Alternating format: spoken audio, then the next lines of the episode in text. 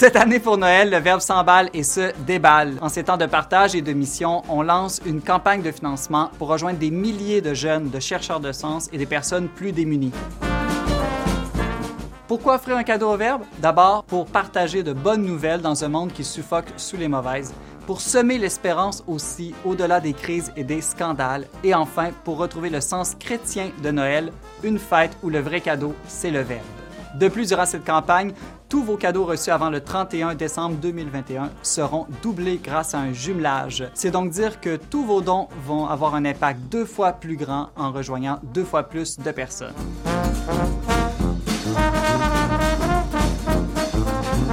Merci de nous aider à donner le Verbe en cadeau. Merci de votre générosité et joyeuse fête du Verbe incarné.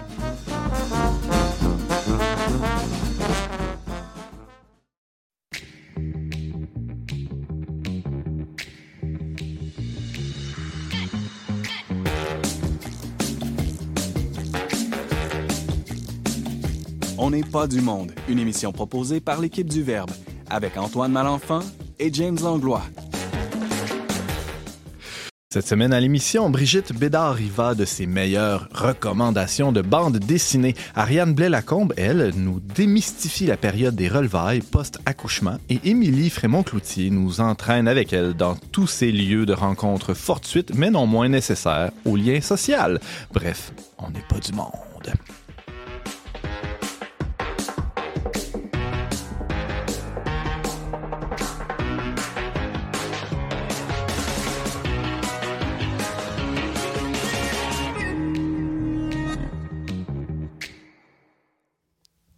Bonjour à tous, bienvenue à votre magazine Foi et Culture. Ici Antoine Malenfant, en compagnie du joyeux James Langlois. Pourquoi joyeux, James, d'après toi? Parce que le Christ est ressuscité. Amen, alléluia. On n'est pas, on n'est pas à. Pâques pantoute, là, on est dans le temps de l'avant, mais, c'est pas grave. Mais hier, c'était un dimanche spécial. C'était le dimanche de la joie. Euh, et là, Oui. on est dans cette semaine-là, euh, toute, toute joyeuse, troisième dimanche de l'Avent. Hmm. On est en route vers Noël. Et en mission. c'est une petite, euh, petite référence au, thème de l'année pastorale dans le diocèse de Québec. On salue les gens de, de ce diocèse. Euh, James, t'es en forme, en, plus d'être joyeux, t'as l'air pas pire, pas pire, pépé. Ben ouais, euh, parce que Brigitte Bédard est, en, est là. c'est Brigitte qui... Elle, elle déteint positivement sur toi. Oui, Tout le temps. Quand Une- on se voit, c'est la joie. Parce que moi, je suis quelqu'un de pépé dans la vie, mais j'ai une attitude placide. Mais ça fait que ça paraît pas. mais on dirait que- Placide, On dirait que. Brigitte a fait sortir mon côté énervé. là. Ah, je suis ok. capable d'être énervé. Hey, t'es énervé rare. c'est- D'ailleurs, Ariane. Ariane a fait s'étouffer quand James a dit qu'il était pépé. Avant d'aller plus loin, il faut présenter qui, qui est autour de la table. Euh, Brigitte, on l'a re- reconnu. Salut. Salut tout le monde. Bienvenue à l'émission. Ça fait plaisir. Après une longue absence, on est toujours heureux de te retrouver. Ouais. Ouais. Émilie Frémont-Cloutier, salut. Salut, bonjour Antoine. Ça fait quelques semaines, tu étais venu nous parler du, du balado Les Valoristes, puis là, tu es, de retour avec un sujet. euh, moi, ça me tient à cœur, ça, les lieux de rencontre. J'aime Mm. ça. Oui, c'est plus essentiel euh, qu'on peut le penser. Ouais, vraiment. J'ai hâte de t'entendre. là. Ça va faire des belles discussions, j'en doute pas. Bien J'ai hâte de vous en parler aussi. Yeah. En temps de COVID, ça va être quelque Hi, chose. Ouais, ouais. Franchement, là, beau défi. Et Ariane Blais-Lacombe, allô? Allô Antoine? Un autre sujet qui me passionne, hein, les relevailles, le, le temps post-accouchement, c'est Mm-hmm. c'est quasiment un tabou, ça. C'est euh, c'est effectivement un sujet dont on parle euh, pas souvent, pas Mm. assez du moins. Ah ouais, ben là, on va essayer d'y remédier aujourd'hui. Et euh, quelque chose d'autre à rajouter, James? Ouais, ben, je vais saluer Camille de Québec qui nous a écrit articles et chroniques radio intéressants et d'une grande sensibilité, hein, parlant de sujets Ah. sensibles. Mm. Alors, on remercie Camille, puis on invite les auditeurs à nous écrire des commentaires, des questions, des propositions à onpdm.com et sur la messagerie de nos réseaux sociaux.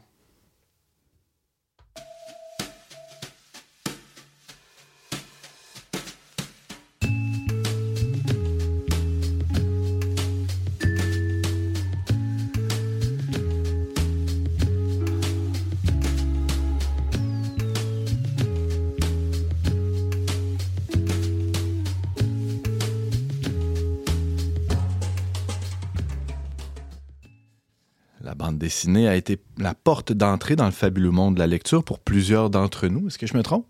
Ah non, tu te trompes. Ah non, je me Non, trompe non. pas. Ben non, je me trompe rarement, moi, quand même.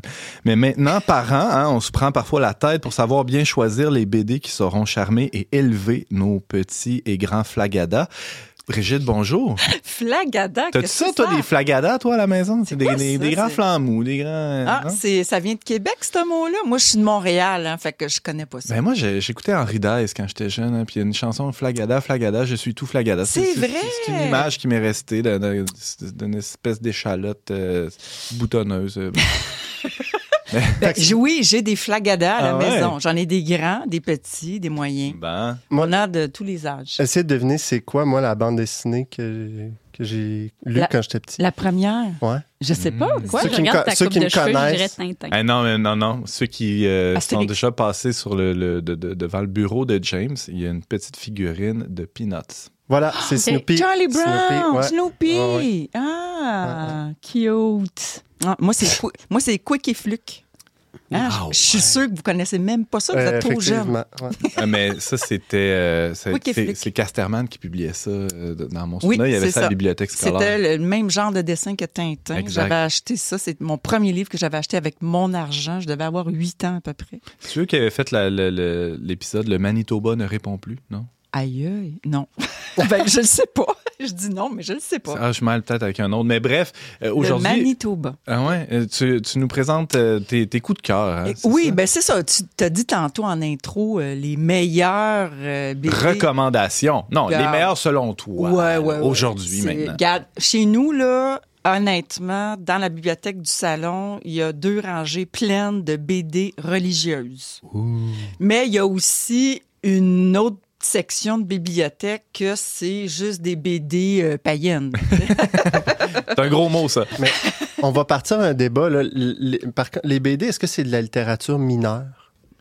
Ah non, je- moi je dirais pas ça. Non, moi je dirais pas ça. Surtout de ces temps-ci, là, Mhm. je trouve que plus ça va, plus les BD sont Hey, bien faits. Grosse Il y a qualité. des dessins, là, Mm. c'est... Ah, ben là, James, tu me montrais tout à l'heure une BD. Parle-en parle-en donc tout de suite. là. Non, non, non, tantôt, on va Ah, garder OK, ça. tantôt.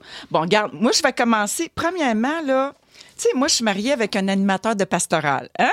Fait que... On le salue. Salut, Il aime ça, les BD cathos.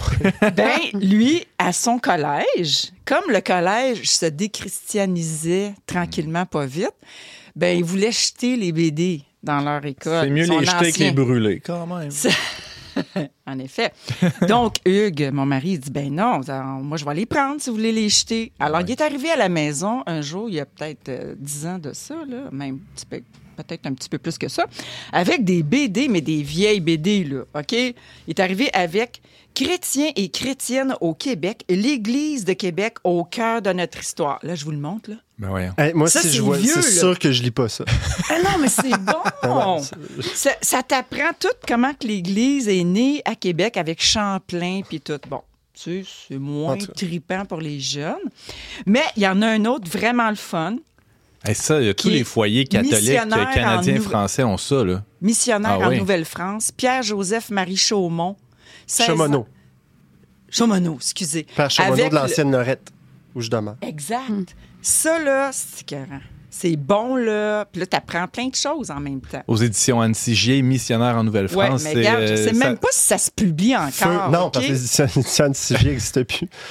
Mais non, mais, Mais ça se trouve facilement dans les, dans bouquineries, puis euh, bon, sur Ben, Internet. Pour vrai, je pense que dans la paroisse de l'ancienne Norette, ils en vendent encore. Ah, ça serait pas étonnant. Mais À vérifier. l'idée, Mhm. c'est que aussi, il y a des BD sur euh, autre chose que les, les catholiques, tu sais. Ah oui? Et qui sont Eh. bonnes quand même. Et oui, il y a la vie de Martin Luther King en bande dessinée. C'est c'est des beaux dessins, là, tu sais. C'est pas de la super art, là, mais c'est quand même pas pire, là, tu sais. Ouais. Ah, c'est beau. Mais je là, veux dire, c'est invitant. dans ce, que, tu sais. dans ce que tu nous présentes là, Brigitte, là, tes, Ouais. tes jeunes adolescents lisent ça. Là. Ben, ils voulaient pas. Ah, OK. Tu sais, même si tu leur montres ça, ils font comme oh, pff, ah, Gandhi, tu sais. Non, mais c'est que c'est plus, c'est pas- plus esthétiquement, c'est dépassé. plus à C'est jour. ça. Ouais. Donc, mais euh, je veux dire, on en avait chez nous comme 50. Des, des comme ça. Ça, c'est les hardcover, là. Ouais. Sinon, on en a des mous, on Ouais. doit en avoir 200. OK, des mous, là, que c'est encore moins attrayant. c'est pas sexy pantoute, là. Là, les jeunes sont là, ils sont là. Oh, maman, tu sais. Alors, mon mari, qui est un homme pratique, n'est-ce pas? On aime le côté masculin. Des fois, nous autres, les mamans, on est comme... euh, Oh, mais oui, tu vas voir, ça va être intéressant. Regarde, on va s'asseoir, puis on va lire ensemble. Puis là, tu lis, puis toi, tu rentres dans l'histoire, puis là, le jeune à côté, il regarde. Il veut rien savoir, finalement, tu sais. fait que là, papa, il a une meilleure approche. Pragmatique. Oui. Fait que, v'là 10 ans, là, ça fait longtemps, là, quand même, Uh-huh. v'là 10 ans, il a dit aux enfants qui étaient quand même très jeunes à l'époque, tu sais, là, bon, celle qui a 24, euh, bon. Fait que là, euh, il disait, pour chaque BD que vous allez lire, je vais vous donner 2 dollars. Aïe, aïe. Schkeckling. Fait que là, il y a des... là, moi, je trouvais ça effrayant. Ben ouais. Je voyais, tu es en train de soudoyer nos enfants. Faire un Les- marché les- avec de nobles choses. Mais oui, tu Ben oui. les payes pour... Presque de la simonerie. Ben oui. Oui! Hey, c'est vrai, j'avais, j'aurais pu employer Non, mais c'est ce pas des choses savant. sacrées quand même. mais- C'est ça, tu sais. Mais Non, de la simonie, c'est ça. Simonie, oui. Simonerie.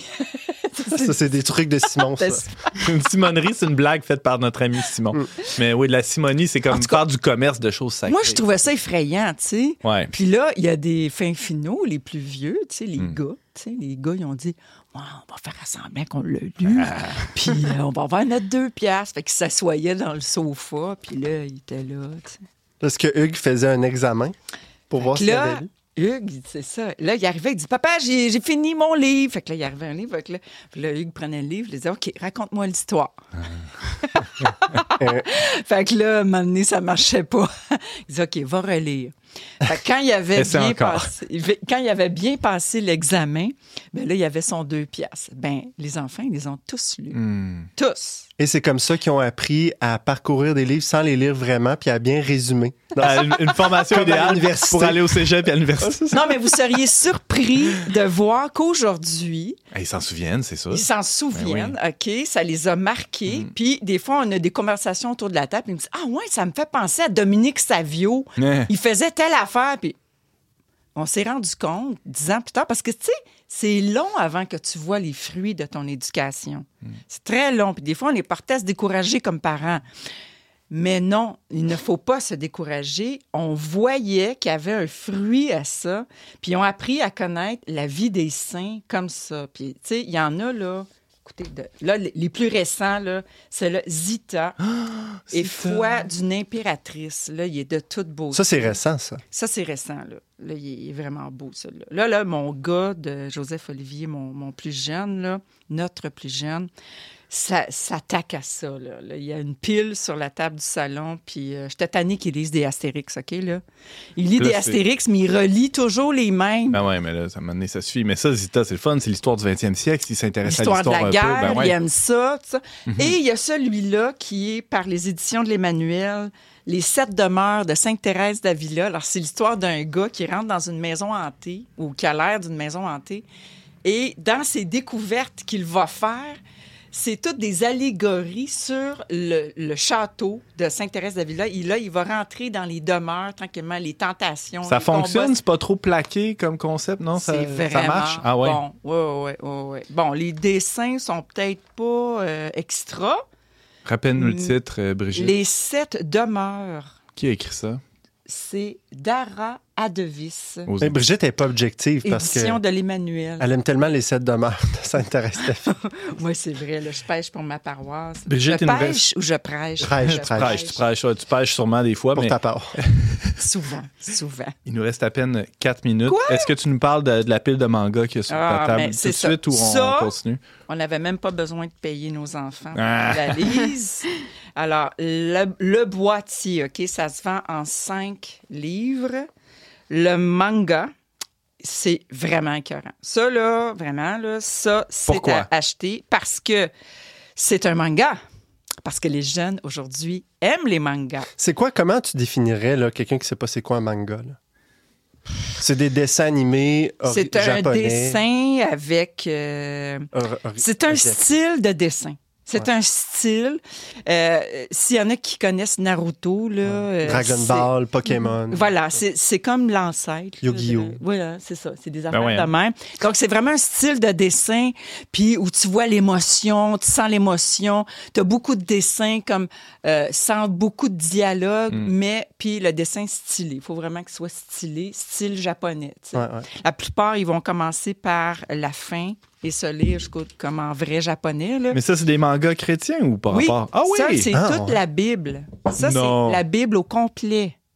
Alors, du début de, de, de la Genèse jusqu'à euh, l'Apocalypse. Mais c'est des allusions ou c'est tout. littéralement la Bible? Alors, euh? littéralement, euh, Littéralement, la Bible. OK, mais là, Alors, je vois les titres, là, la mutinerie, la, mutinerie, métamorphose. euh, c'est- c'est- La mutinerie, ben, c'est ça, c'est Adam et Ève qui se révoltent. C'est les Ah. anges, la création, Satan qui, euh, Lucifer qui euh, se révolte.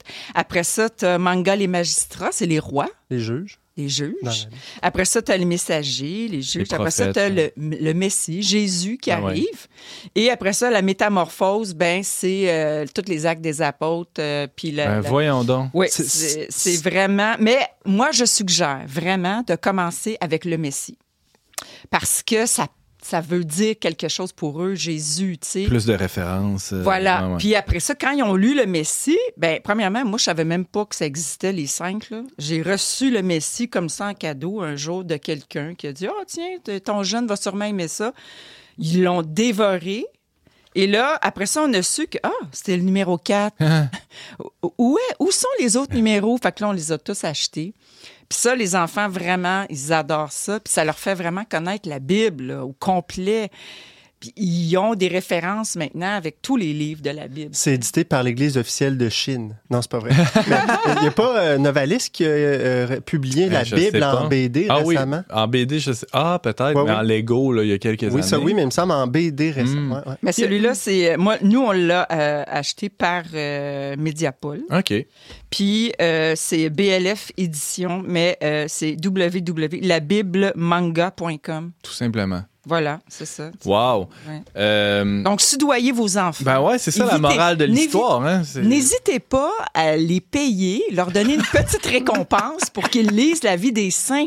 Je veux dire, euh, Ouais. Saint Ignace de Loyola, c'est comme ça qu'il s'est converti. C'est en lisant la légende dorée, en lisant l'histoire des saints. Mm. Et moi, je, honnêtement, en lisant, en apprenant sur la vie des saints, ça m'aide dans ma foi. Tout le temps. C'est c'est pas, euh, c'est pas du vieux stock, là. C'est encore très d'actualité. Ils sont, euh, ils sont tous nos contemporains d'une manière ou d'une autre. Même si c'est dans des vieux stocks de livres.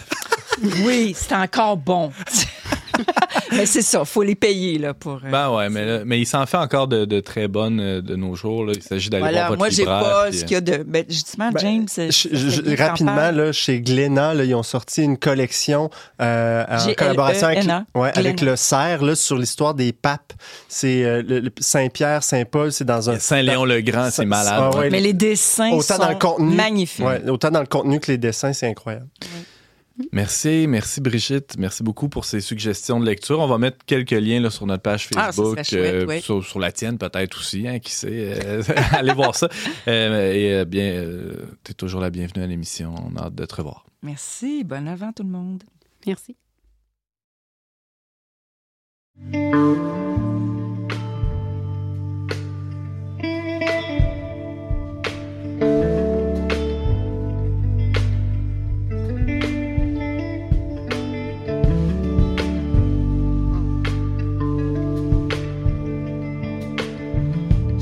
In line at the filling station. Love the smell of the gas just waiting. I know I shouldn't breathe it in, but I do anyway.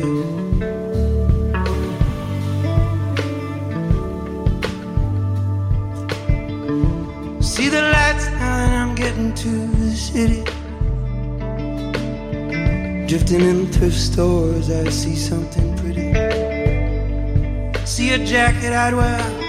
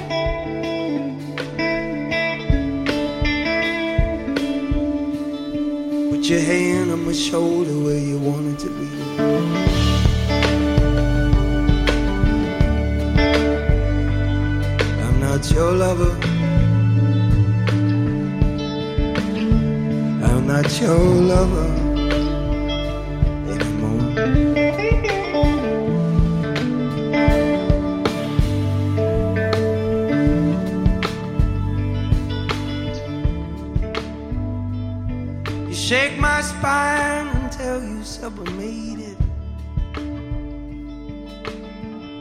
Pour the wine till I can't separate it from my brain.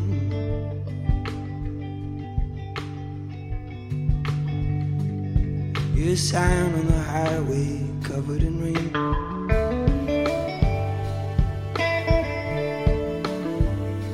I'm not your lover.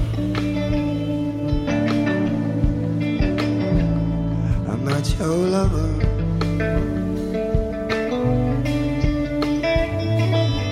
I'm not your lover. I'm not your lover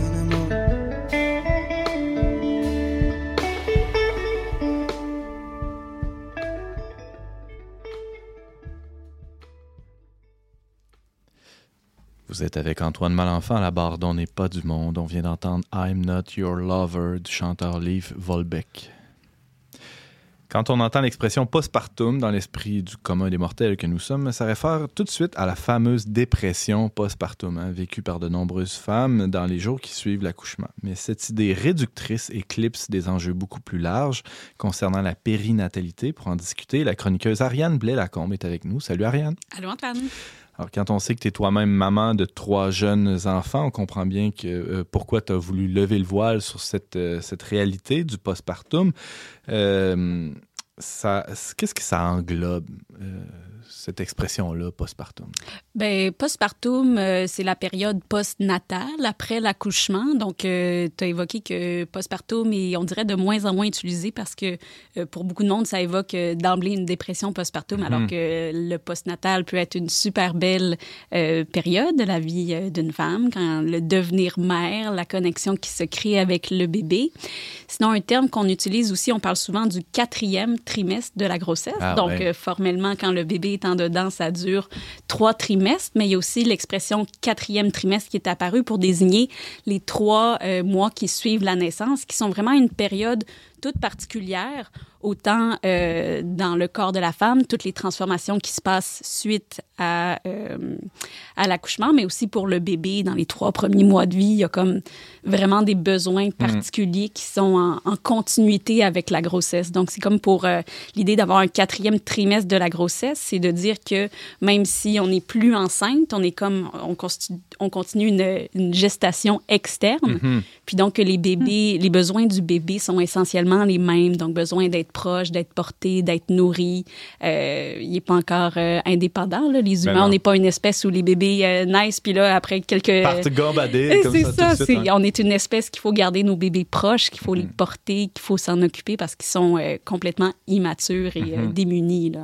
J'oserais dire même, euh, c'est, euh, ce quatrième trimestre-là, il, il est vécu, il est important pour toute la famille, là, qui, euh, bon, nous, c'est, comme une, euh, c'est une phrase qu'on se dit souvent à la maison, les trois premiers mois, c'est, euh, c'est quand même marquant. là. avant que la- en fait, c'est, les mois qui sont nécessaires avant que la, la famille reprenne un peu son rythme, disons, normal ou presque normal. Euh, c'est une période d'adaptation pour tout le monde. C'est, ça que je voulais surtout souligner. là. Exactement, oui. Il y a beaucoup de choses qui se passent aussi dans, euh, dans, dans tout l'entourage de la famille une Ouais, fois ouais. que le, un nouveau bébé euh, arrive. Puis ce qui est spécial un peu, c'est que dans notre culture au Québec, mais aussi je pense qu'on voit ça partout en Occident, c'est que cette période-là n'est vraiment pas euh, reconnue. On- C'est comme un espèce de tabou, on n'en parle pas.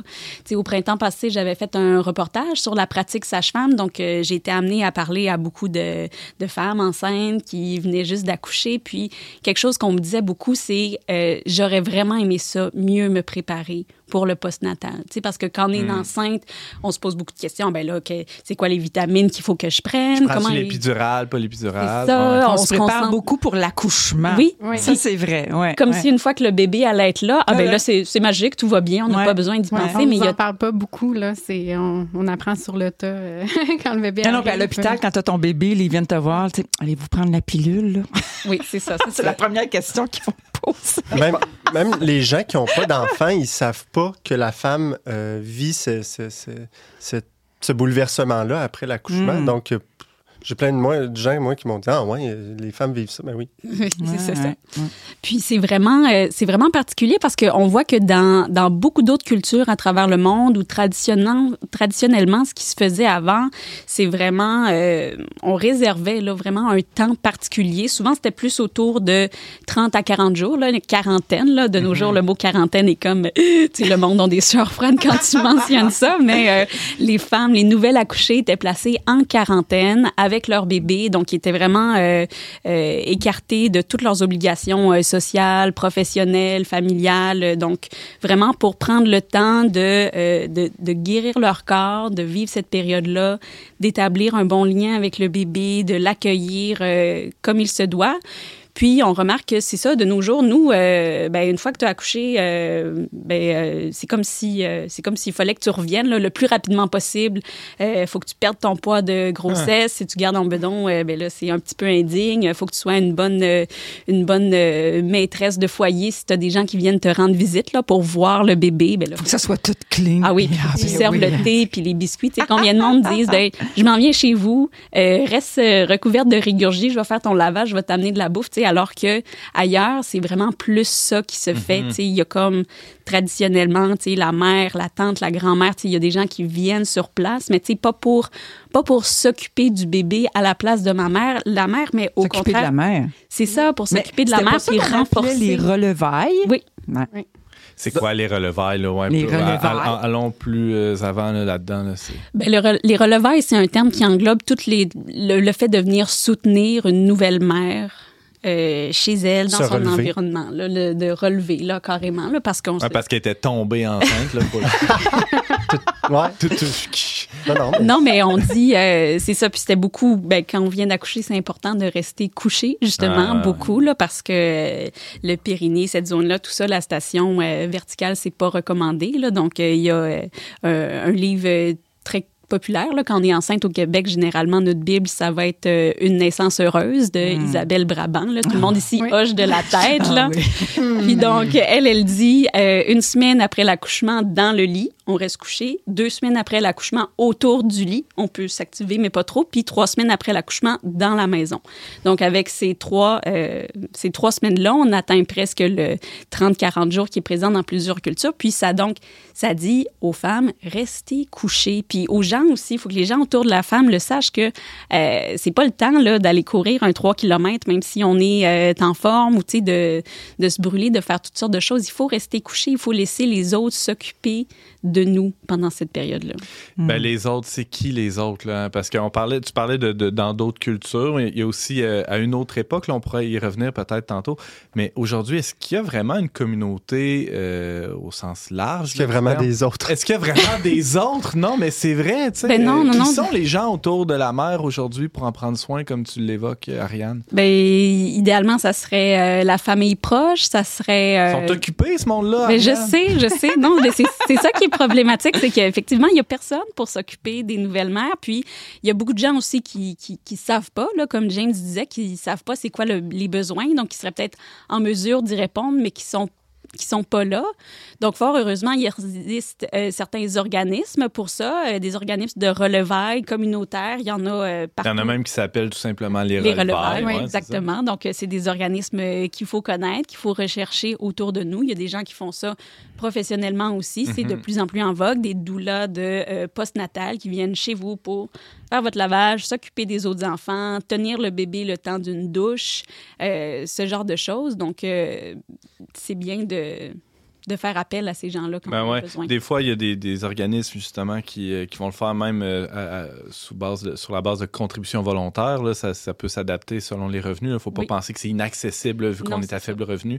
Euh, c'est bon à savoir quand même. Parce que quand tu as des. euh, quand tu as d'autres enfants aussi, Hmm. Ben oui, que- c'est ça, là, ça devient. euh, le papa travaille, puis Ouais. là, qu'est-ce que tu- bon, là, maintenant, c'est ça, il y a le congé de paternité, mais là, s'il reste. C'est combien de temps le congé de paternité, James? Ben, de base, c'est cinq semaines. OK.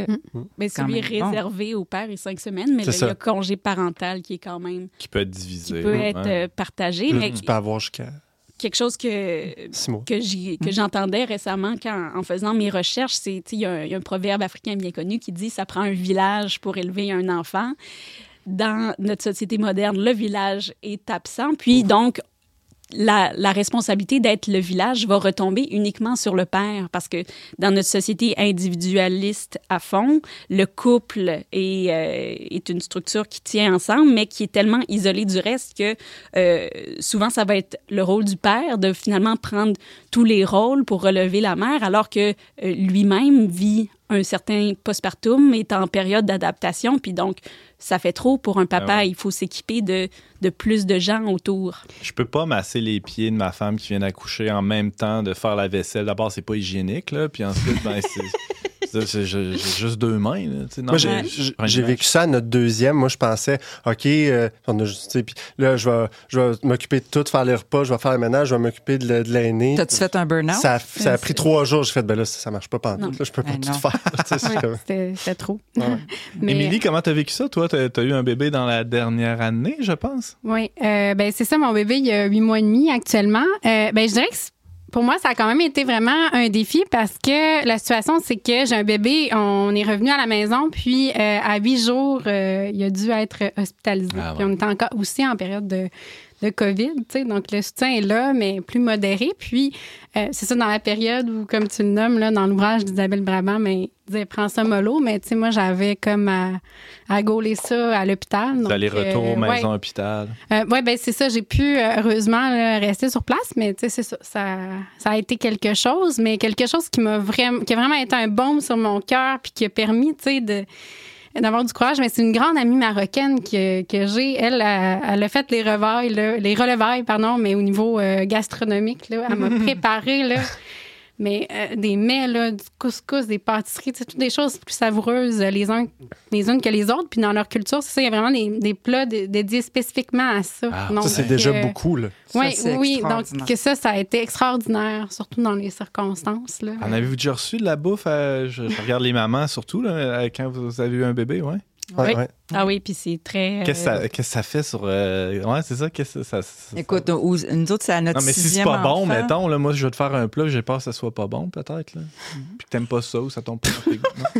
Je pense que c'est secondaire. Ah, OK, rendu là. non, non, mais tu fais de la bouffe que tu sais que, tout le monde ouais. aime à peu près. Un là. pâté chinois, une lasagne, des affaires. Oui. Des affaires comme Mhm. ça. Mais tu sais, à notre sixième enfant, il fallait quand même que les gens, ils font, il faut qu'ils fassent de la bouffe pour euh, 10 personnes. C'est un autre contrat. Là. C'est Mm. ça, mais tu sais, on avait rempli le congélateur, là, fait que j'avais de la bouffe de prête. Puis en plus, nous, on déménageait un mois plus tard parce qu'on sait que c'est connu. Quand t'es en, quand t'es enceinte, hein, tu déménages. Hein? Fait que toute ma grossesse, Ah oui? j'avais fait des, des cartons, puis euh, il fallait qu'on déménage un mois plus tard. Alors, j'avais le bébé dans le kangourou, puis euh, le- la petite de un an et demi à côté, puis les... c'est- quelque chose. Mais moi, Tu le recommanderais pas? ben, honnêtement, je sais pas comment j'ai fait. Je sais pas comment mon mari a fait non plus parce qu'il fallait qu'il rénove la nouvelle maison. Mais on a tellement eu d'aide de l'extérieur, des amis. On a une communauté chrétienne très, très euh, proche qui nous ont fait de la bouffe. J'avais ma mère qui était là, j'avais ma belle-mère qui était là, mon beau-frère. C'était euh, vraiment une affaire de famille, tu sais. Fait que ça n'a pas été si difficile que ça parce qu'on a eu beaucoup d'aide. Mm. Beaucoup, beaucoup, beaucoup. Moi, je trouve toujours ça émouvant de voir la, le- la générosité des gens dans ces périodes-là. là. Oui, oui.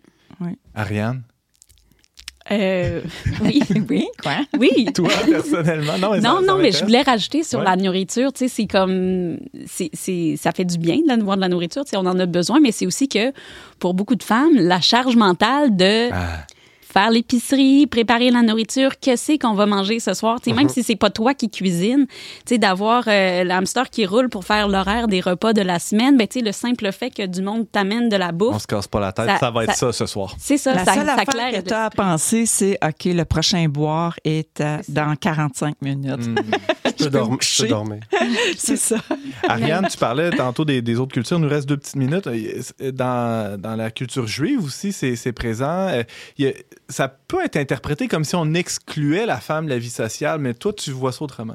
Exactement. Ben, c'est pas moi qui vois ça autrement. C'est euh. Marianne Durano, quand j'ai lu son livre Mon corps ne vous appartient pas, Ah. un livre que je recommande d'ailleurs. Elle évoque, c'est ça, elle parle de la période postpartum, puis elle dit que euh, elle, quand elle, elle- elle lit, euh, qu'elle a toujours une pensée émue quand elle pense à l'auteur anonyme du Lévitique qui a prévu une période de quarantaine pour les femmes en postpartum dans la tradition juive. Elles sont hein, pendant C'est ces ça, semaines-là. c'est ouais. ça. Donc, euh, impurs, euh, puis euh, ils doivent donc être exclus. Puis elle, elle voit ça euh, non pas comme euh, une exclusion, une manière de, de, de pointer du doigt ou de... Une de- de stigmatisation. ouais. Exactement, mais au contraire, une manière de dire euh, non, euh, c'est une période où vraiment, justement, les femmes doivent, euh, doivent se reposer, doivent reprendre le for- leur force avant de euh, réintégrer pleinement la vie en communauté et euh, surtout euh, la vie religieuse, là, qui est Donc, très importante pour eux. Impur, ça voulait cause pas du sang. dire la même Les- les- chose. C'est à cause des pertes de sang? OK. de la femme. non, euh, mais ça les voulait pas dire quelque chose de dégueulasse. là. Ça voulait, Non, ça a ça. un autre sens. Puis même ça? que, euh, en fait, dans la Bible, ça dit que quand la femme accouche d'un garçon, la période d'exclusion dure 40 jours, puis quand c'est une fille, ça dure 80 jours. Donc, il y a beaucoup de... ça- Ah, les gens se sont beaucoup questionnés. Pourquoi? Effectivement, est-ce euh, pur euh, sexisme ou quoi? Mais comme, euh, comme James le soulève, euh, la cause de l'impureté, tu sais, c'est pas l'accouchement ou c'est même pas comme la relation sexuelle à la base, c'est du tout ça, c'est vraiment purement les segments. hein. Les Juifs avaient l'air d'avoir un problème avec quand on a des, euh, des liquides euh, qui sortent du corps. Puis, euh, c'est connu que les jeunes bébés-filles, à cause de... qui sont toutes chargées d'hormones, peuvent avoir des légers segments après la naissance. Donc, c'est pour ça que euh, ça serait deux fois plus long pour un bébé-fille parce que le bébé-fille pourrait elle-même saigner un petit peu à la naissance. Donc, c'est Ah, pour ça que ouais. c'était deux fois plus long. Euh, Non, ça, c'est d'autres recherches que j'ai faites là-dessus. Là. Il y avait aussi la théorie de, de renforcer le lien mère-fille qui est tout spécial, donc de prévoir une période euh, plus longue ou même euh, d'éviter que le mari s'essaye un peu trop vite d'avoir un garçon. Donc, euh, si c'est ça que ça prenait, ben, on était content que ça soit là pour ça. Chez les Autochtones aussi, les femmes, durant leurs règles, étaient mises en quarantaine. OK. Puis quand les femmes ont plus leurs règles, qu'est-ce qui arrive? elles, elles sont toujours pures, finalement? Elles peuvent pas Ah, aller les se femmes reposer. ménopausées, Oui, par exemple? Là, je sais pas. Il Ah, faudrait faire ben venir un rabbin pour nous expliquer ça. Là, non, je mais t'as pas pas, de perte de sang? Par... Non. Bon, c'est ça, mais C'est le, sang qui est, qui est un peu... OK. Ça sera l'objet d'une euh, d'une autre chronique. Parce qu'elles ont besoin de se reposer, ces femmes-là qui sont ménopausées. Je vous Aussi. le dis, moi.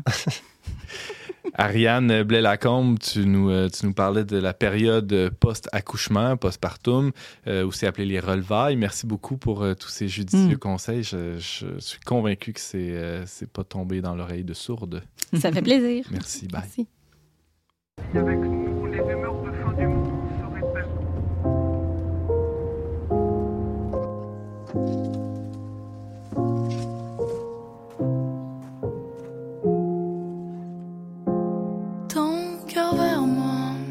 pleine vélocité. C'est l'accident assuré, mais tu ne ralentis pas, même si ton corps sait déjà. Tu te suicides dans ma bouche, le venin quand tu me touches, mais tu es toujours là. Tu fonces tout droit vers mon amour figé.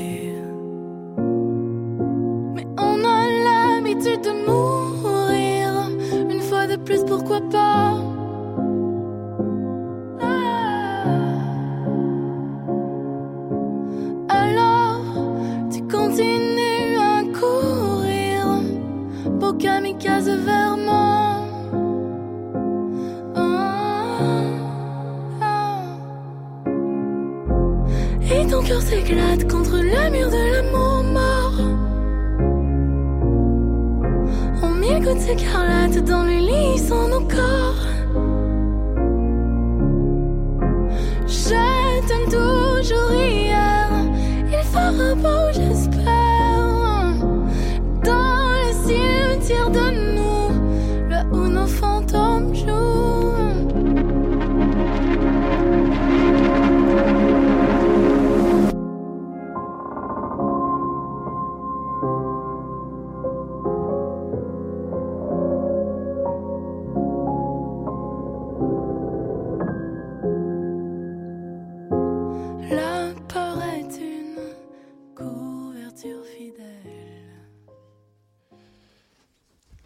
Toujours Antoine Malenfant au micro d'On n'est pas du monde. On vient d'entendre la pièce L'habitude de mourir de la chanteuse La Bronze. Il y avait toujours dans les villages et quartiers de notre enfance, euh, on a déjà été enfants, nous autres, hein, ben oui. Oui. Eh oui, il y en a que ça fait plus longtemps que d'autres, on dira pas qui. Euh, alors, il y avait dans les villages et quartiers de notre enfance des lieux de rencontres fortuites où se mélangeaient les classes sociales et les générations. Une place publique, un café, une cantine, que sais-je. Avec la pandémie, évidemment, hein, la sapristi de pandémie, ce type de lieu s'est drôlement raréfié. Pour en discuter, la chroniqueuse urbaine Émilie Frémont-Cloutier est avec nous. Salut, Émilie. Salut, euh, Antoine. T'aimes-tu ça, le titre de chroniqueuse urbaine? Semble Oui, ça oui, j'aime ça, ça. ça me va bien. Ouais, hein? C'est ça, de- depuis avant mon congé de maternité, j'étais missionnaire urbaine. Ah, un donc- organisme qui s'appelle Mission urbaine. Donc, Il euh, y a une ça fait bien. continuité. ouais, oui, ouais, c'est ça. Euh, là, tu viens nous parler des lieux un peu. De rencontre. des lieux de rencontre. hein. La vie, c'est des rencontres. Mm-hmm. Mais des rencontres, c'est parce qu'on on pense qu'on est tout le temps en train de dialoguer, de, de commenter, de partager avec des gens autour de nous. Mais finalement, on est sur notre Facebook, tu sais, fait que c'est pas vraiment réel. Tu as signé un texte qui s'appelle En présence réelle dans, dans le dernier numéro du magazine Le Verbe. C'est de ça dont tu me parles. Oui, ben c'est ça en fait. la- L'idée de cette chronique-là m'est venue alors que j'étais tout simplement assise dans un, dans un resto, le Valentine, de, de mon quartier. Puis euh, je voyais cette vie-là autour de moi, finalement, vraiment des, des gens euh, d'horizons différents qui, pour aller chercher euh, un hot dog, euh, finalement, quelque chose, ben, se, se croisaient à ce- cet endroit-là. Donc, que ce soit des, des étudiants, des retraités, tout ça. Parce que peu importe ouais. notre âge, à un moment ou l'autre là, de notre vie, on a l'appel du hot dog. Oui. C'est ça. C'est... Mais Valentine, je sais pas. Non? C'est pas ton genre, toi? a- Moi, je suis plus hot dog du lac chez Ashton, mais ça, vous, vous avez pas ça dans la région de Non, on n'a pas les Ashton. Ah. En tout cas, ben, c'est pas ça le sujet de la chronique, excuse-moi. Je vais venir faire, une, venir faire une chronique sur les hot dogs. Ah ouais, c'est ça. Alors, euh, ouais, c'est ça. t'es- Tu constatais qu'il y avait une espèce de, de faune sociale assez diversifiée autour de toi. Oui, c'est ça. Puis, euh, ce que je me suis dit, en fait, c'est, euh, ben, vu là, la- l'application du passeport euh, vaccinal, Mm. ben, bon, je vois cette, cette dynamique-là, c'est bien beau, mais, euh, tu sais, je trouvais ça dommage, finalement, que euh, sous, sous prétexte là, de, de, de, de sécurité sanitaire, certaines personnes soient exclues de pouvoir vivre ce moment-là, de pouvoir aller dans ces lieux-là qui sont un espace de rencontre, ben, souvent essentiel, en fait. Ça contribue, euh, Ouais. tu penses, à la marginalisation de certaines couches de la population? Ben, moi, je pense que c'est ça en termes de, de, je dirais, euh, l'enjeu, disons, au niveau de la crise sanitaire, c'est que je trouve que ça, ça peut renforcer là, la polarisation, puis euh, faire que justement, peut-être, euh, comme des endroits, des gens pourraient se retrouver dans, dans ces endroits-là pour euh, dialoguer ou Mhm. pour avoir comme. euh, puis finalement, c'est pas devenu possible. Là. Il manque d'espace simplement informel pour, pour pouvoir là, discuter. Puis en fait, c'est que souvent dans ma vie, j'ai eu cette expérience-là, que c'était autour d'un café ou dans un lieu comme ça que j'ai pu rencontrer les gens les plus à l'opposé de ce que je suis dans les valeurs, puis euh, qu'il y a des discussions qui ont, porté euh, du fruit finalement, ce que je trouve que sur les réseaux sociaux, euh, c'est difficile des fois là, quand tu, tu sais, tu veux vraiment avoir un, un débat. Là, Mm. tu sais, Je ne veux pas généraliser, mais c'est difficile d'aller à cet endroit-là. Tu sais, Oui, ça peut être bon pour, euh, pour rassembler autour d'une cause, pour sensibiliser, mais... euh, Il y a le phénomène des chambres d'écho, là, où on, Oui, on dit oui, la même affaire avec des gens qui pensent comme nous. James? Mais tu parles de café, là, puis l'autre fois, j'ai eu le même déclic que toi parce que j'étais dans un Tim Horton euh, à- dans la pointe de Sainte-Foy. Puis, tu sais, la pointe de Sainte-Foy, il y a des quartiers, c'est de, il y a beaucoup d'immigrants du Maghreb, beaucoup d'Arabes, etc.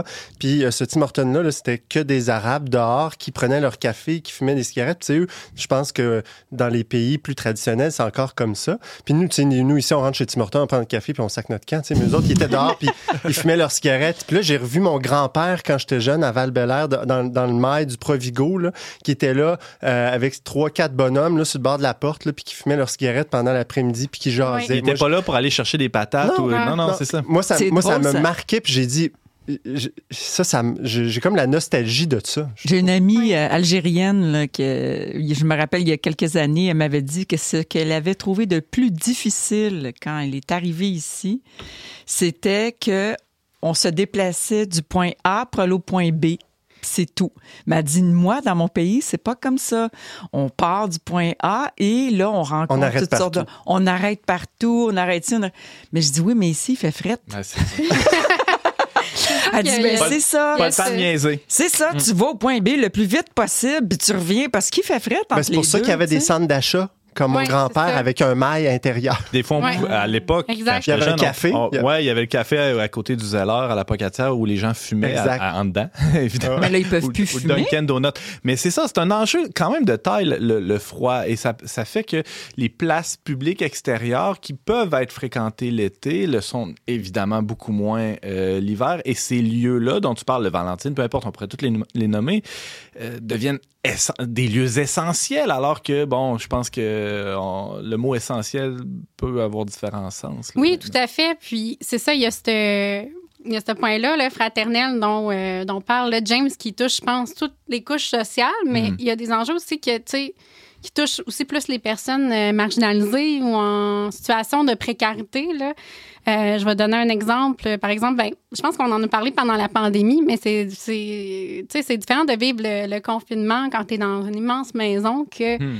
euh, mettons, une famille euh, nombreuse. Ben, que, Dans un Là, logement. là, tu sais, Mm. c'est ça, t'es pogné dans ton 4,5 tout ensemble. À un moment donné, t'es- t'es, t'as t'as besoin d'air. Puis, euh, ce qui m'a frappé aussi, c'est que euh, ben, quand on parle des gens en situation d'itinérance, bon, le, gouvernement a parlé là, de possible exemption des personnes en situation d'itinérance. Mais tu sais, tu vois-tu, toi, aller dire, euh, dans un commerce et dire, hey, moi, je suis euh, itinérant, tu sais, pour, Mhm. pour la dignité, on repassera. Puis, ça, au niveau pratique, Ouais, c'est pas évident. non, C'est inapplicable. Non, oui, c'est ça. Puis il y a plein d'organismes qui, tu sais, qui ont dû réinstaller des, des, des toilettes. Euh, je me suis intéressée, là, euh, ben, pas loin de, de Notre-Dame-du-Cap, là, à Trois-Rivières. En tout cas, c'est peut-être méconnu, mais c'est un, c'est un quartier quand même qui a certaines euh, défavorisations. Puis euh, j'ai lu un article où, euh, c'est ça, une, finalement, une directrice générale d'organismes communautaires a dit euh, depuis la mise en place du passeport euh, vaccinal, euh, j'ai vu en fait euh, les gens qui viennent là, dans la ressource dont elle s'occupe, tu sais, ça, ça s'est mis à grimper là. Ah ouais. Euh, puis ça coïncidait là, avec la mise en place du passeport vaccinal. Puis en Parce fait, que les gens ouais, pouvaient se, se- se restaurer ou prendre un Ouais. peu de, de chaleur ou de Ouais. repos dans des Sans endroits. avoir besoin Puis- du, vac- du passeport, Ouais. c'est ça? Ouais, c'est ça. Mm. Puis je sais pas c'est quoi le cas pour toute la, la province de Québec, mais dans un autre article là, de Trois-Rivières, non, je suis tombée sur Ça en des articles de, passe-tu des affaires à Trois-Rivières? de ce coin-là, mais j'essaie de m'intéresser ailleurs que, que Québec aussi. Euh, euh, il était nommé, en tout cas, c'est en date du mois de septembre. En tout cas, il y avait sensiblement là, un taux de vaccination similaire là, aux personnes en situation d'itinérance que euh, la, population en général. Ça, Uh-huh. Je ne peux pas dire si c'est comme ça partout au Québec, mais l'enjeu, c'est plus d'avoir juste comme euh, les moyens de, de se faire imprimer un passeport. Puis, quand tu es, en mode survie, tu as comme d'autres préoccupations Ben aussi. Donc, tu sais, c'est ça, on, on se rend pas compte à quel point ça, ça peut être en- essentiel. Puis, il manque, tu sais, il peut pas avoir vraiment de moyens pratico-pratiques de dire, OK, ces gens-là, on veut vérifier s'ils sont itinérants ou non. Mhm. pour, euh, pour la dignité de la personne, c'est questionnable. C'est so-so, hein, Ouais, en effet. Euh, Émilie Frémont-Cloutier, tu me parles de, de ces lieux là, où on peut, se, on peut se rencontrer de manière informelle, susciter des rencontres fortuites. Euh, euh, Il y, a- il y a aussi des. des- ben, tu le soulignais là, quand on parlait hors d'onde, là, il y, a des- il y a des gens qui ont tellement plus de place où aller, ils vont voir le- des commerçants qui n'ont aucun rapport parce que le, passeport n'est pas demandé dans, dans les commerces de détail, par exemple. Salon Euh, de coiffe. Salon, Oui, tout à ouais, non, mais tu sais, ça, ça, ça, il y a l'émergence de ce nouveau phénomène-là euh, qui, qui est un révélateur ou un symptôme de ce qu'on Oui, décrit tout depuis à fait. Mais ça m'a frappé parce que j'ai lu euh, dans un article paru, c'est assez récent, c'était à la mi-novembre. euh, ben, c'est un reportage, en fait, fait par Radio-Canada.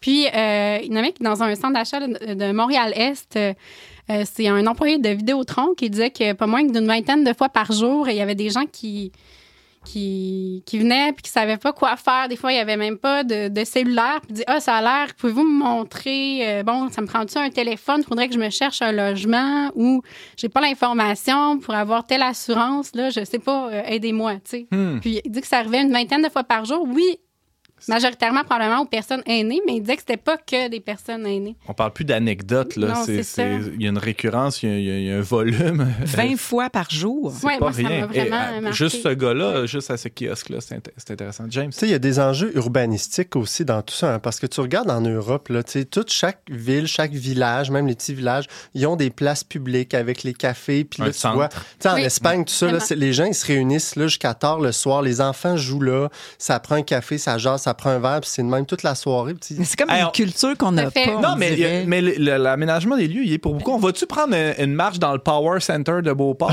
Euh, non, mais entre le Walmart Non, mais je te et le donne Renault un Dépôt, exemple. c'est vraiment Chez- le fun. Dans mon village, là, près de Montréal, là, ils ont ouvert un café. OK? C'est comme, wow, tu sais, un café. Alors, moi, j'étais toute contente, tu sais, parce qu'ils veulent revitaliser le centre-ville. Un grand Ben, stationnement le café, vide. là, le café, il est ouvert du lundi au vendredi de 9h à 5h. Et Colin, oui. Pendant que comme- tout le monde travaille. Ben, c'est ça. C'est comme, c'est pour qui, ce café-là? C'est- Ils n'ont pas compris le concept du café, tu sais. c'est- Mais c'est ça. Souvent, c'est. C'est- On dirait que le, le monde, ils, je sais pas, ils sont pas connectés. monde. Ils n'ont pas d'allure. Non, mais- non, mais- Ils n'ont pas d'allure. Non, mais qu'est-ce qu'on en- qu'est-ce qu'on attend là, pour s'en partir un, Valentine, là, ouvert 24 heures? Ah, comment? Mais ça, Ben, que c'est le, le parvis du Verbe devienne un, Ah. un lieu de un rencontre. café ici. Ah, c'est central ici, en C'est pas plus. fou. Arrêtez, on a déjà eu un projet de café puis ça n'a pas marché. Mais c'est On s'en vraiment parlera un sujet qui me passionne, puis ça pourrait être un autre sujet parce que toute la façon dont ça a été, euh, tu sais, a été pensé finalement le développement urbain à partir des années 60 par les power centers, euh, etc., etc. Mais c'était fait, ça a été fait pour le tout, tout à l'auto, puis la vie individuelle finalement. On a commencé à penser comme l'individu, puis pas la communauté. Puis là, il y a des gros enjeux maintenant en lien On avec est pogné avec ces structures-là. hein, Oui, ça. puis il y a aussi, euh, tu sais, plus euh, largement, ou d'un point de vue chrétien, on peut se, se questionner sur la question de la communauté. Tu sais, comment que c'était les églises à l'époque, puis Mm. les parvis d'églises. Donc, euh, tu sais, ce qu'on amène au, au niveau des cafés, je pense que c'est plus, c'est aussi valide pour les réflexions pour les communautés chrétiennes. Que- quelle issue tu vois euh, à tout ça, Émilie Frémont-Cloutier? Comment on peut sortir de, de cette impasse-là où il y a une exclusion de certaines personnes? Tu sais, bon, euh, hormis la, la fin de la pandémie, là, ça, je pense qu'on on souhaite tous là, ça, mais euh, comment tu... Quelle solution t'amènerais aujourd'hui? Ben, moi, je pense que c'est de prendre conscience profondément, euh, tu sais, en tant que personne, en tant que, que chrétien, si vous êtes chrétien, de, de l'importance de, de votre présence euh, euh, auprès des autres, là. C'est juste le fait que quelqu'un puisse vous croiser dans la rue, votre dans un café à tout instant, mais c'est c'est vraiment pas euh, anodin, pour chaque personne que, que vous croisez, mais au niveau de la vie collective aussi. Puis, des fois, ça peut être tentant de dire, ben, ah, je vais juste comme. Euh, je suis fatiguée à soir, tu sais, je vais me caler là, de, de la livraison de pizza ou whatever. Mais des fois, c'est- ça peut sembler très banal, mais juste se déplacer à pied pour aller à un endroit, mais ça peut être plus important qu'on pense. Ça ouvre toutes sortes de portes. Ouais. Et Ariane? Moi, quelque chose qui, qui me choque puis qui m'insulte un peu, c'est les écouteurs. Tu sais, puis maintenant, on dirait que plus personne n'a pas d'écouteurs, puis on n'a même plus de fil C'est un obstacle. pour les voir. On Fait a que, tous des OK, je écouteurs autour de pensais la que tu table. parlais des écouteurs, là. on Pas là. maintenant, non, mais de- Ouais, le, a lieu de rencontre par excellence, tu vois quelqu'un qui marche sur le trottoir, euh, la personne échappe sa mitaine, tu peux pas, même pas lui dire Hey, excuse, t'as échappé ta mitaine, tu sais, des- on- n'est même pas capable de se parler. Ça. chapette à mi-temps. faut y balancer par la tête. Non, mais c'est. c'est... Outre, tu sais, Mais le fait qu'on a tout le temps un Ouais. écran devant nous, on se bouche les oreilles, on est vraiment euh, La fermé Mhm. À l'environnement extérieur à nous. Non, mais les, les gens sont menaçants. Il faut, faut, faut quand même se protéger Ariane. là, Mais-. Moi, quand- je te taquine. comme père, j'ai découvert un, un- un lieu de, de rencontre comme ça, c'est les parcs d'enfants, les Hum. parcs oui. de jeux. Puis je trouve qu'il y a quand même toujours, faut se faire toujours un peu violence pour commencer à parler avec les autres parents. Mais je trouve que souvent, j'ai vécu des beaux moments comme ça dans des parcs, puis en tout cas, bref. C'est- Faut, faut passer, euh, faut, faut accepter le fait qu'il y aura du small talk au début. Ouais, ouais. Ah, la météo, ah, grave. tiens, il y a quel âge? Puis là, à un moment donné, ça peut-être ça Ben oui, ça peut être Ouais. agréable de parler de futilité. Ben tu sais. oui, ben oui. Eh, mais j'ai une question. C'est, excusez mon ignorance, là. Mais c'est quoi un power center? C'est- c'est Un power center, tu sais, c'est les jolis endroits où il y a comme. euh, ben, en fait, il y a des immenses stationnements, puis. euh, Il y a un bon, a Tire. Canadian Tire, Walmart, euh, tu sais, c'est tout Ah. dans des blocs, là. Un centre d'achat, c'est les, les magasins au milieu, le stationnement un tour. Un power center, c'est le stationnement au milieu, puis les magasins tout Ah, autour. Tu peux pas marcher d'un magasin à l'autre. faut que tu prennes ton à auto fait. à chaque fois. Ben, tu peux, Ouais, là, ouais, mais ouais. c'est un Ben, peu tu de- peux, mais ouais, c'est. C'est vraiment pas fait pour les Mais, piétons. mais non, mais tu vas pas là pour aller d'un magasin à l'autre. Tu vas là, tu vas au magasin que tu veux. ben, C'est ça, Tu t'en vas. exact. OK, je comprends. Ah, ouais, c'est vrai qu'il y en a plein partout de ça. Tu vas te coucher moins niaiseux. ça se- Mais oui, encore une fois, incroyable. Émilie Frémont-Cloutier, merci beaucoup Ça fait plaisir. Ceux qui veulent euh, te lire peuvent, euh, peuvent aller dans le, le plus récent magazine du Verbe, le numéro de novembre-décembre. Euh, ton texte s'intitule En présence réelle et tu parles de ces lieux-là où on peut se rencontrer en présence réelle. et c'est en ligne, hein, on va le mettre en ligne d'ici d'ici à ce que. ben, d'ici bientôt. Merci, Émilie Frémont-Cloutier. Merci.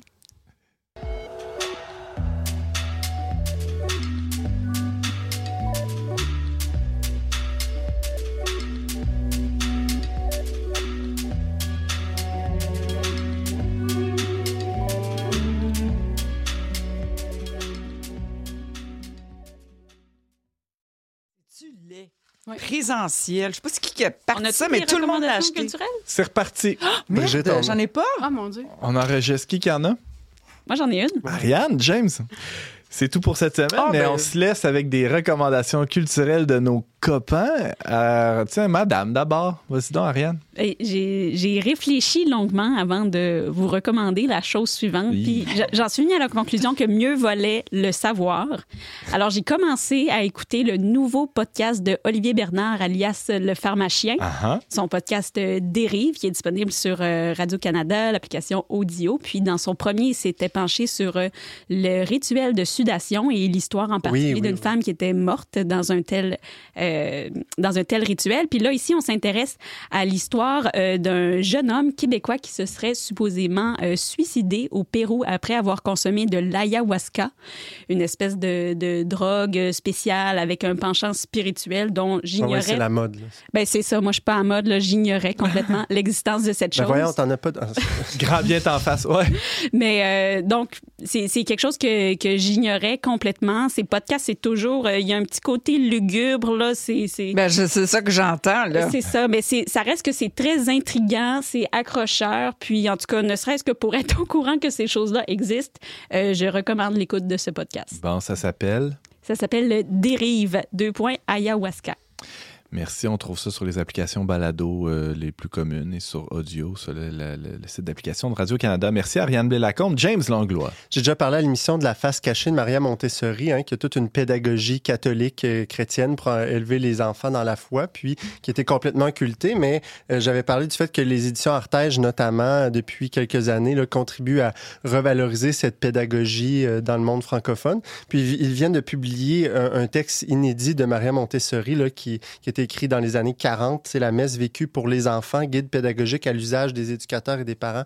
Donc, euh, c'est avant la, la réforme liturgique du Concile Vatican II, mais quand même, elle, elle met en contexte tous les éducateurs qui veulent euh, aider les enfants à s'approcher de la liturgie. Donc, euh, je, je vous le suggère. Là, il y a même un, un lien pour télécharger le matériel pédagogique dans le livre. Ah, c'est intéressant. Émilie? Euh, oui, moi, je vais vous recommander. euh, c'est un livre euh, de Jocelyn Sioui, donc un Wenda, de Wendake, qui s'appelle Mon oncle Jules. Puis, je trouve ça vraiment intéressant parce que ça fait apprendre beaucoup sur l'histoire de la communauté Wendake, mais c'était aussi un activiste autochtone qui, pour moi, était méconnu. Puis, a vraiment eu une histoire. ben, il a vraiment été important, en fait, dans l'histoire. Des, des Premières Nations, je dirais, des questions de justice euh, sociale pour les Premières Nations dans Mhm. l'histoire. Donc, euh, c'est vraiment bien écrit en plus. euh, donc, j'ai appris beaucoup, là, en fait. Tu nous rappelles le titre et l'auteur? Oui, c'est Mon oncle Jules de Jocelyn Sioui. Merci, Émilie. Merci à Brigitte aussi qui était avec nous cette semaine. Et ben, merci à Marc-Antoine Baudette et James Langlois à la technique. Merci à la Fondation Lucien Labelle pour son soutien, soutien financier. Vous pouvez réécouter ou partager cette émission en tout temps via votre plateforme de balado-diffusion préférée. Pour tous les détails, visitez le traitdunionverbe.com oblique radio. Et on se retrouve la semaine prochaine, même heure, même antenne, pour une autre émission dont n'est pas du monde.